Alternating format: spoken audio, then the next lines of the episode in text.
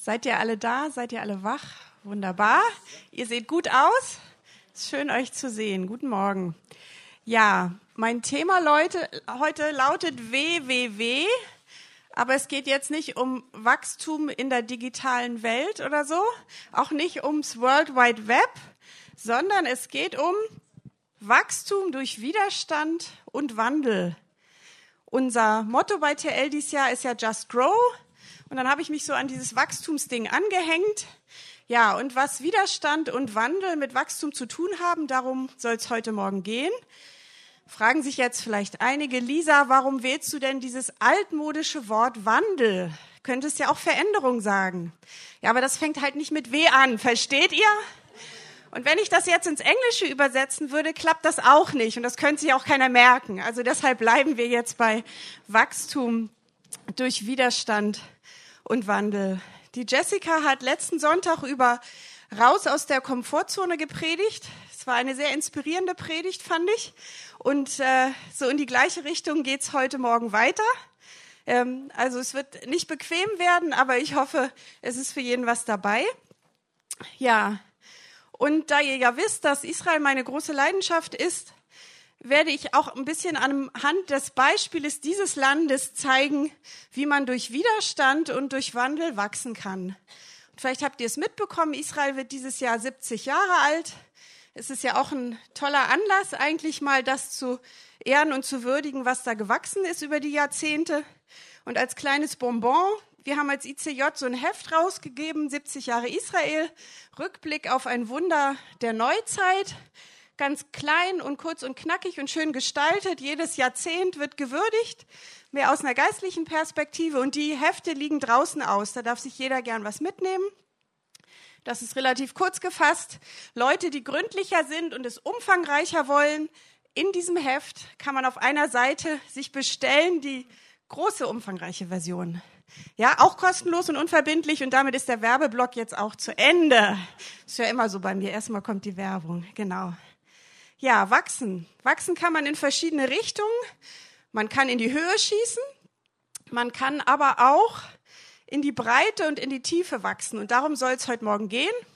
Und ich freue mich sehr, dass eine unserer Folien von TL, wo es um Just Grow geht, nicht nur so ist, sondern wenn ihr das gesehen habt, also es zeigt beide Richtungen und das finde ich sehr wertvoll.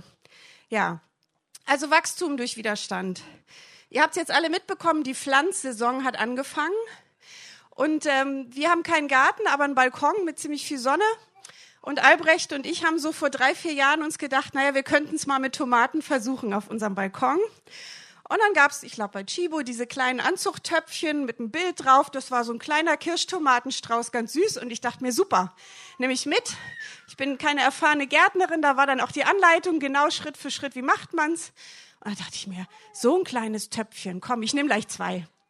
Ja, und dann haben wir das also keimen lassen in einem dunklen Raum und dann die Setzlinge ausgesetzt. Und unser Wohnzimmer hat sehr viel Sonne von zwei Seiten. Und ich sag euch, da ging's nur noch Just Grow. Wir kamen in totalen Stress. Irgendwie, die wuchsen uns über den Kopf. Auf einmal hatten wir 70 Setzlinge, kein Garten. Naja, also es hat uns fast überfordert. Und dann haben aber glücklicherweise liebe Menschen aus dieser Gemeinde uns einige dieser Setzlinge abgenommen und in ihren Garten eingepflanzt. Und einer davon war, glaube ich, Martin Röckle, ich erinnere mich. Martin, wir haben gemeinsam da was in deinen Garten gesetzt und Martin hat dann ein, weißt du es noch? Ja, sogar, erinnert sich. Und Martin hat damals ein sehr weises Wort gesprochen. Er sagte, Lisa, diese Setzlinge hätten eigentlich viel früher raus müssen, wo sie auch Wind gekriegt hätten.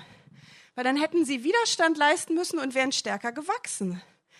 Und das fand ich echt interessant. Also zu einem gesunden Wachstum, das uns kräftigt, ist ein gewisses Maß an Widerstand auch nötig. Ja, und aus der Muckibude oder aus dem Fitnessstudio kennen wir es ja auch, gell? Wie wachsen unsere Muskeln an den Maschinen, wenn wir den Widerstand erhöhen? Also auch nicht zu viel, gell? Im richtigen Maße. Aber Wachstum ohne Widerstand ähm, ist auch nicht immer gut. Und ich möchte jetzt nochmal sagen, es gibt eine Zeit für jedes. Ja, es gibt eine Zeit dafür, dass wir nur so in die Höhe schießen. Aber es ist auch eine Zeit dafür, stark zu werden, in die Tiefe und in die Breite zu wachsen. Und darum geht's heute Morgen. Ja, und die Bibel sagt, dass wir durch Schwierigkeiten oder Bedrängnisse auch wachsen. Da heißt es dann, schauen wir mal, geht es in die richtige Richtung? Ja, den Vers kennen wir alle. Nicht allein aber das, sondern wir rühmen uns auch der Bedrängnisse, weil wir wissen, dass Bedrängnis Geduld bringt, Geduld aber Bewährung, Bewährung aber Hoffnung, Hoffnung aber lässt nicht zu Schanden werden, denn die Liebe Gottes ist ausgegossen in unser Herzen durch den Heiligen Geist, der uns gegeben ist. Also durch Schwierigkeiten entwickeln wir Hoffnungskapazität und dadurch bewährt sich unser Glauben und er wächst. Ist nicht so eine angenehme Wahrheit, aber äh, ich finde es andererseits wieder sehr tröstlich, denn wenn man drin steckt, äh, dann kann man immer noch was Gutes dabei finden. Ja. Also Schwierigkeiten, Widerstände und Probleme haben das Potenzial, uns in unserem Glauben zu stärken und kräftiger werden zu lassen. Sie können dazu dienen, dass wir geistliche Muskeln entwickeln. Wichtig ist natürlich immer die Perspektive. Also wenn man gerade drin steckt, ist immer gut, mal Gott zu fragen, Herr, immerhin hast du dieses Problem zugelassen. Was ist denn deine Sicht jetzt, ja? Wo soll ich hier Muskeln entwickeln oder muss ich was grundlegend verändern? Genau. Manchmal ist aber auch erst Wachstum möglich, wenn ein totaler Zerbruch stattgefunden hat oder ein vollständiges Scheitern. Das ist auch so im Leben. Und ein Beispiel ist dafür der Staat Israel nach dem Holocaust. Es ist ja tatsächlich ein Wunder, dass dieser Staat nach 2000 Jahren wiedererstanden ist, nach all den Prophezeiungen, aber zerstreut über 2000 Jahre. Aber eines der größten Wunder ist eigentlich der Zeitpunkt. Das geschah nur drei Jahre nach dem Ende des Holocausts. Und wisst ihr, über die Hälfte der europäischen Juden war ermordet worden. Ganz viele der Überlebenden hatten alle ihre Familienmitglieder verloren und die hatten überhaupt keine Hoffnung mehr. Als die Konzentrationslager befreit wurden, kam da keine Freude auf. Die meisten haben sich gefragt, warum durfte ich weiterleben, hatten Schuldgefühle und alle anderen mussten sterben. Außerdem hatten die gar keinen Ort mehr, wo sie hingehen konnten. Ihre Häuser waren beschlagnahmt oder besetzt. Ähm, also sie waren ganz, ganz unten. Und der Schrei ihres Herzens, den finden wir in, im Propheten Hesekiel. Das finde ich ganz interessant, dass dieses berühmte Kapitel über die Totengebeine. Und da heißt es, unsere Gebeine sind verdorrt, unsere Hoffnung ist verloren und es ist aus mit uns. Das war die Haltung des jüdischen Volkes und der Überlebenden nach dem Holocaust. Wisst ihr, dieses Tal der Totengebeine ist ja bei Predigern sehr beliebt und wird für alles Mögliche dann auch für Wiederauferstehung und neues Leben auch als Bild genommen. Ist auch richtig und legitim, aber seine direkte wörtliche Anwendung hat es hier gefunden. Also das jüdische Volk, das steht dort, sagt, es ist aus mit uns. Unsere Hoffnung ist verloren. Es gibt nichts mehr für uns. Und dann kommt Gottes Antwort darauf. Und das finde ich echt sehr bewegend. Dort sagt er dann, so spricht der Herr, ich will eure Gräber auftun und euch, mein Volk, aus euren Gräbern heraufholen und ich bringe euch ins Land Israels. Und ihr sollt erfahren, dass ich der Herr bin, wenn ich eure Gräber öffne und euch, mein Volk, aus euren Gräbern heraufhole. Und ich will mein Odem in euch geben, dass ihr wieder leben sollt. Und ich will euch in euer Land setzen und ihr sollt erfahren, dass ich der Herr bin. Ich rede es und tue es auch, spricht der Herr. Was für eine Zusage am absoluten Tiefpunkt, am totalen Zerbruch, im absoluten Scheitern. Ja, und ich möchte euch jetzt diese Worte übrigens, dieser Vers steht auf dem Tor der Holocaust-Gedenkstätte Yad Vashem in Jerusalem. Also dem jüdischen Volk ist es ganz bewusst, dass dieses Kapitel und diese Verse wirklich zuallererst für sie in der Bibel stehen. Und ich möchte euch jetzt in dem Zusammenhang eine Geschichte erzählen. Wenn ihr dieses Bild euch anschaut, das sind Waisen des Holocausts. Das sind junge jüdische Kinder, die die KZs überlebt haben. Die befinden sich jetzt in Adlit. Das war ein Auffanglager der Briten im Land Israel, bevor der Staat Israel unabhängig wurde. Das heißt, nachdem sie das ganze Grauen überlebt und ihre Familien äh, verloren hatten, sind die wieder in Lager gesteckt worden, diesmal von den Briten. Und unter diesen Kindern, also jetzt nicht direkt die, die hier auf dem Bild sind, aber es gab einen kleinen Jungen damals, der hieß Lulek, kam aus einer Rabbinerfamilie, hatte ganz viele Geschwister und seine ganze Familie kam nach Buchenwald. Und nur er und sein Bruder Naphtali haben das überlebt. Und die sind dann nach Frankreich gebracht worden, nach der Shoah, in ein Waisenheim. Und da gab es eine sehr aktive jüdische Gemeinschaft und die wollten dann Eltern, Ersatzeltern raussuchen für diese kleinen Jungen und Mädchen, dass die in jüdischen, gute jüdisch-französische Familien kommen sollten. Und dann kam eine Gruppe von Erwachsenen in dieses Heim, um diesen Plan umzusetzen. Und dann ist ein siebenjähriger kleiner Junge aufgestanden vor allen Erwachsenen und hat gesagt, wir bleiben nicht in Frankreich. Wir gehen nach Israel. Wir sind diese Armee der Totengebeine. Und wenn wir nicht gehen, wird diese Prophezeiung nicht erfüllt. Und so sind sie dann gegangen. Das sind die Leute, die den Staat Israel aufgebaut haben, nach totalem Zerbruch. Warum erzähle ich euch das? Vielleicht gibt es hier unter uns einige, die gerade überhaupt nicht das Gefühl haben, großartig zu wachsen. Vielleicht gibt es hier Menschen, die am Ende ihrer Fahnenstange angekommen sind, wo vielleicht ein Lebensentwurf zerbrochen ist oder ein Lebenstraum, oder die sagen, aus eigener Kraft komme ich jetzt echt nicht mehr weiter. Wenn wir selbst kapitulieren und aufgegeben haben, dann ist oft der Moment da, wo Gott ein Wunder tun kann, wo er neues Wachstum schenkt. Ähm, und da werden oft Durchbrüche möglich gegen jede Wahrscheinlichkeit. Und es gibt einen Bibelvers, den ich in diesem Zusammenhang sehr tröstlich finde, ist auch eine Zusage Gottes. Denn so spricht der Herr und äh, der Hohe und Erhabene, der ewig wohnt, dessen Name heilig ist. Ich wohne in der Höhe und im Heiligtum und bei denen, die zerschlagenen und demütigen Geistes sind, auf dass ich erquicke den Geist der Gedemütigten und das Herz der Zerschlagenen. Das sagt Gott uns zu. Er wohnt bei uns, wenn wir völlig fertig sind, wenn wir am Ende sind, wenn wir sagen, ich kann es nicht und ich schaff's nicht mehr. Dann verspricht er uns, dass er mit uns weitergeht und weitermacht. Und etwas Besseres kann uns auch inmitten von Zerbruch nicht passieren. Ja, also auch im totalen Scheitern gibt es Hoffnung. Es gibt Hoffnung auf Wachstum. Das, dieses Wachstum kommt von, kommt von Gott. Und das können wir am Beispiel Israels lernen. Ja, Wachstum durch Widerstand am Beispiel Israels. Hier seht ihr Kämpfer der Haganah, das war die jüdische Untergrundorganisation, aus der dann später die israelische Armee wurde.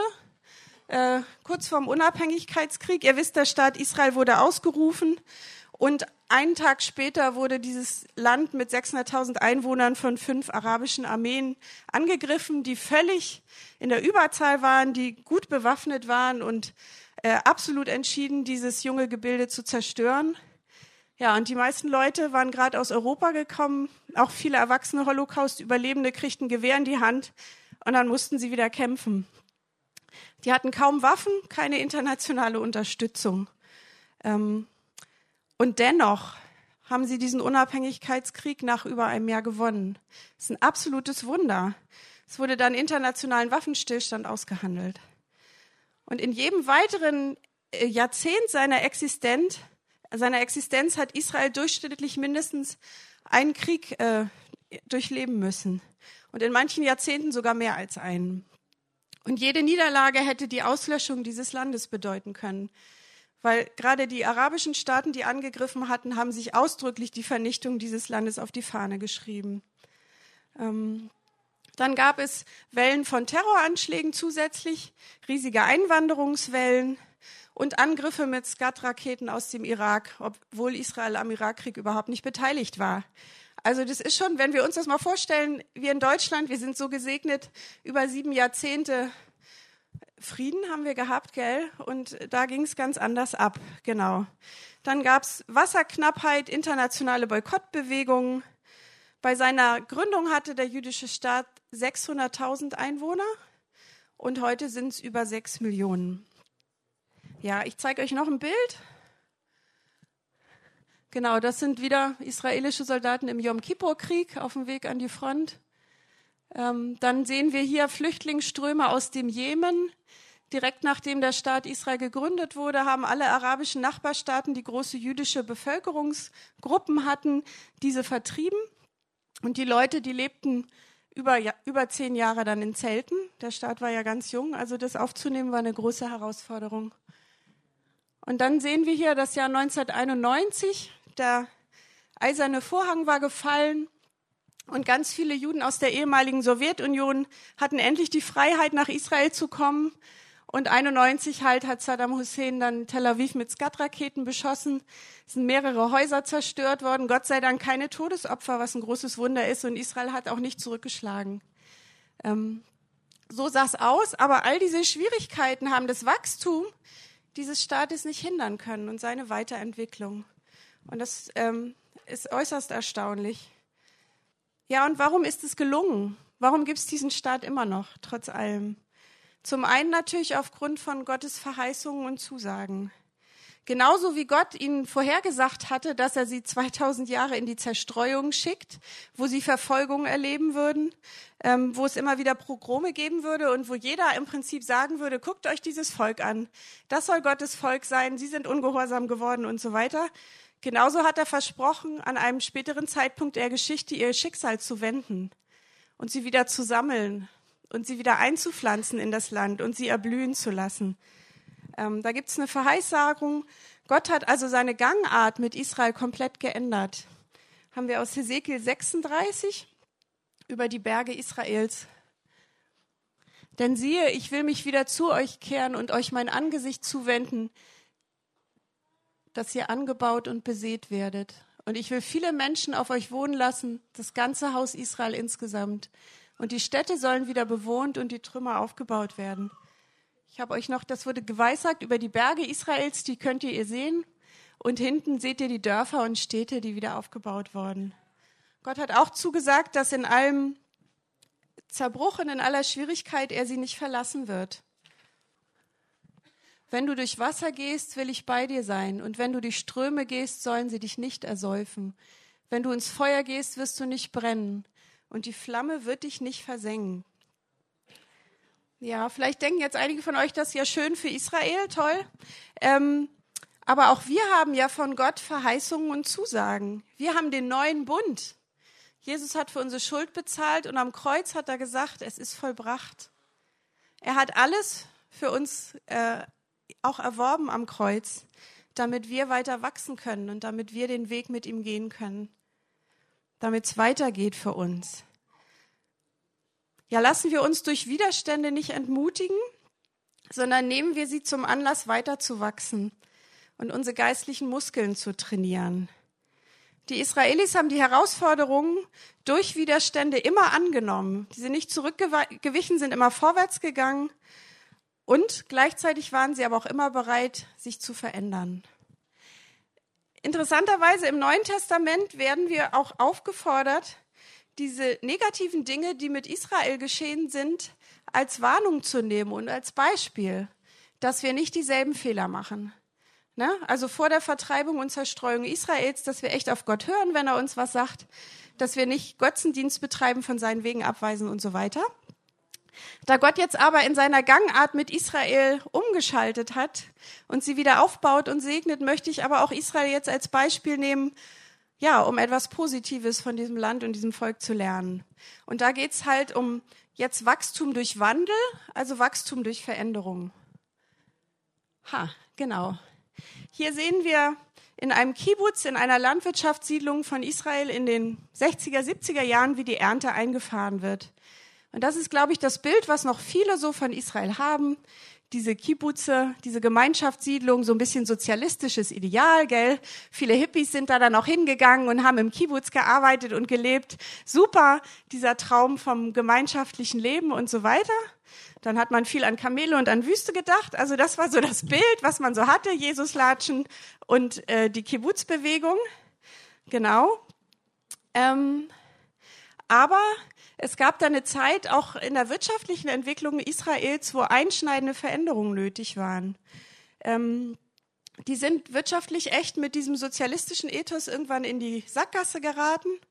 In den 80er Jahren hatten die eine Inflation von über 400 Prozent, äh, eine ganz, ganz hohe Staatsverschuldung und das Alte hat einfach nicht mehr funktioniert. Und dann gab es ganz einschneidende und schwierige Reformen in der Wirtschaft und im Finanzmarkt. Gleichzeitig haben die Israelis sich aber diesen Gemeinschaftssinn aus der Gründerzeit und aus der Kibbutz-Bewegung trotzdem bewahrt.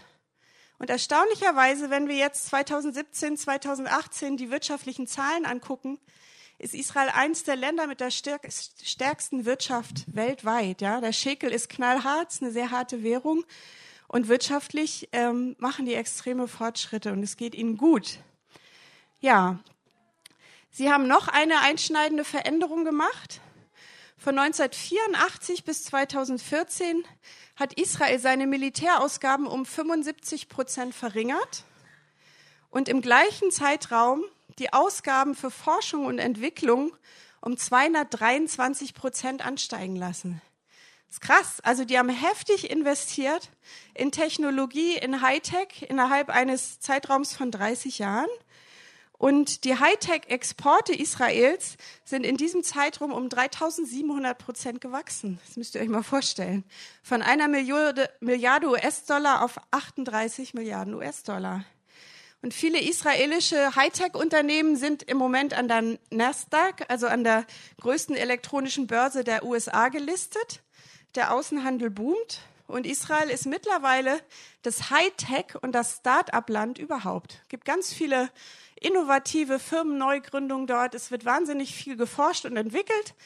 Leider hört man hier in Deutschland überhaupt nichts davon, weil alle sich nur auf den israelisch-palästinensischen Konflikt konzentrieren. Aber es ist unheimlich äh, spannend, was da so passiert. Und äh, diese Fortentwicklung. Ähm, also der Erfindungsreichtum in der Medizin, in der Landwirtschaft und im Computerbereich ist mittlerweile legendär der Israelis. Ähm, mit Patentanmeldungen in der Medizin sind die Israelis auf Platz eins der Weltrangliste.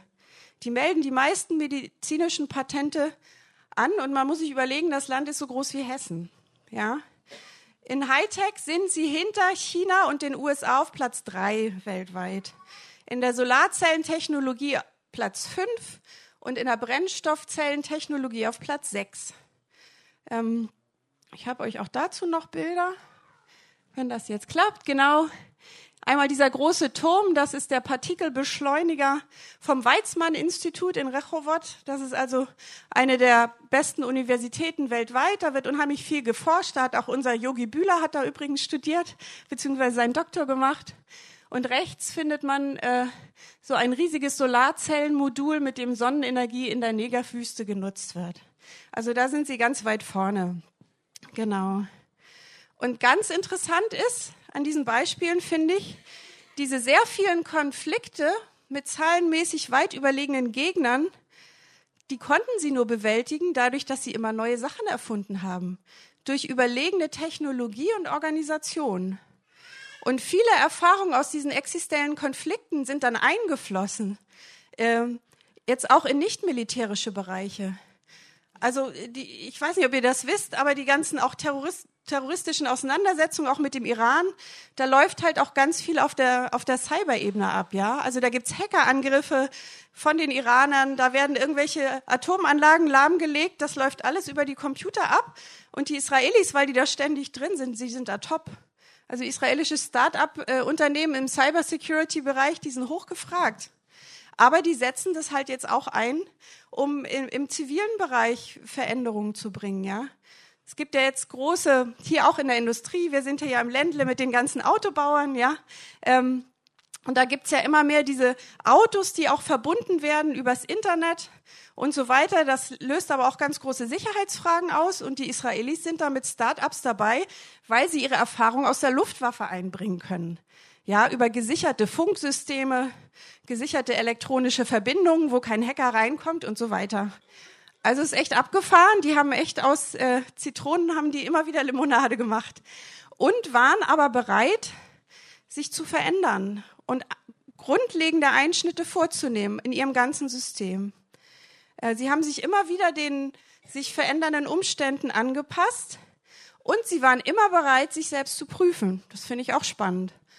Ähm, ja, ich habe jetzt leider kein äh, ermutigenderes Bild mehr gefunden. Das finde ich eigentlich nicht so schön. Da steht Untersuchungskommission, ähm, so mit dem Hammer. Aber es ist tatsächlich so, nach jedem militärischen Konflikt, den Israel ausgetragen hat, hat es immer eine Untersuchungskommission gegeben. Es gab Vorwürfe, da wäre was nicht richtig gelaufen und es wird immer wieder untersucht, was haben wir falsch gemacht, was können wir verbessern. Ähm, Ein weiterer Punkt, wofür Israel mittlerweile im Nahen Osten berühmt ist, ist, dass dort Politiker, die Mist machen, auch wirklich ins Gefängnis gehen. Also die arabischen Nachbarstaaten, die gucken sich das an und sind immer völlig baff. Also wenn man in Israel korrupt ist, dann geht man echt ins Gefängnis. Ja, der frühere Premierminister Erhud Olmert sitzt gerade im Kittchen. Ein anderer Präsident ist wegen Vergewaltigung im Gefängnis gelandet. Sein Richter nebenbei bemerkt war ein israelischer Araber. Also die Israelis ähm, prüfen und wenn du was falsch machst, dann hat es Konsequenzen. Und ich denke, da, auch daraus können wir was lernen. Ja, wenn wir an ein Hindernis oder einen, einen Widerstand stoßen, dann gibt's ja immer mehrere Möglichkeiten, wie wir damit umgehen. Wir können uns erstens aufreiben, wir können uns zurückziehen oder schmollen, wir können sagen, die anderen sind schuld und so in unserer Wagenburg sitzen bleiben, oder wir können uns ehrlich fragen, ja, woran liegt's denn eigentlich? Muss möglicherweise ich mich verändern? Muss ich mich bewegen oder neu oder umdenken? Und wir in Deutschland, das sage ich ganz selbstkritisch dazu, haben da noch ein zusätzliches Problem. Wir sind nämlich, und das sage ich auch von mir, wir sind Weltmeister im Recht haben. Wir wissen es immer, ja, wir haben immer eine Erklärung. Wir wissen immer, was die anderen falsch machen.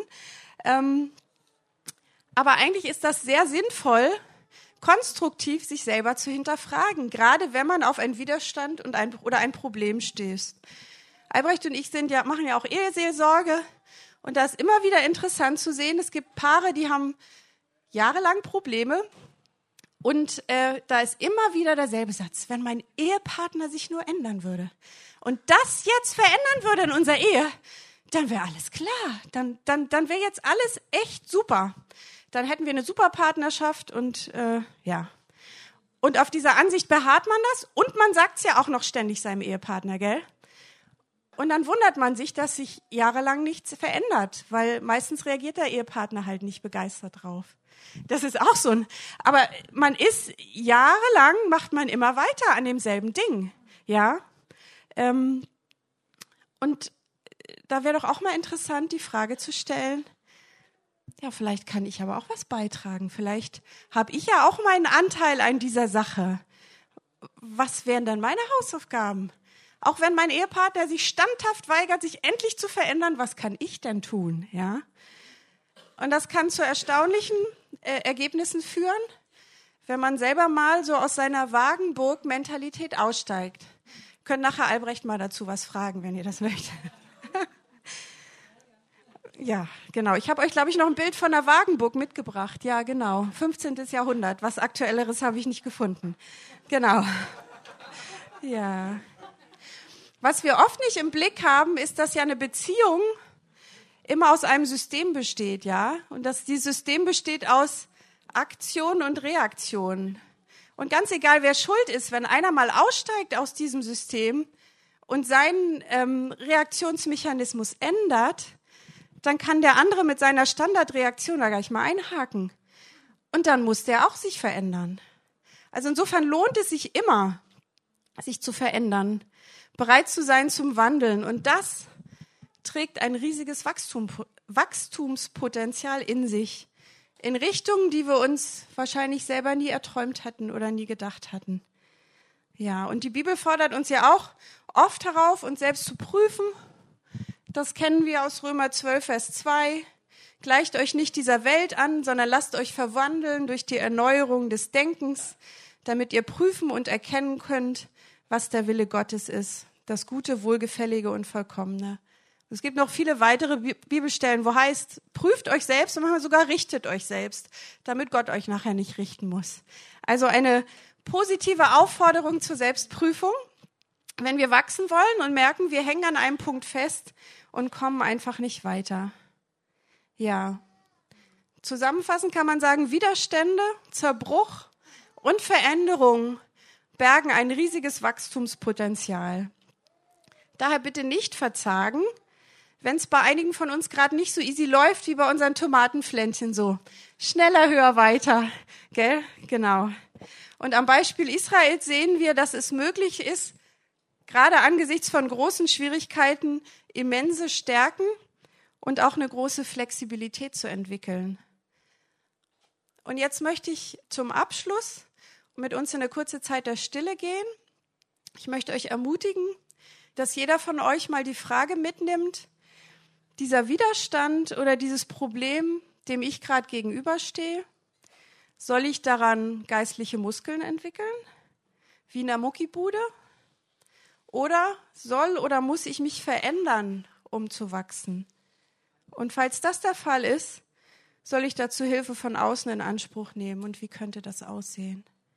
Ja, wir nehmen uns jetzt die Zeit und ich schließe dann ab mit einem Gebet. Und Gott segne euch in dieser Zeit der Stille.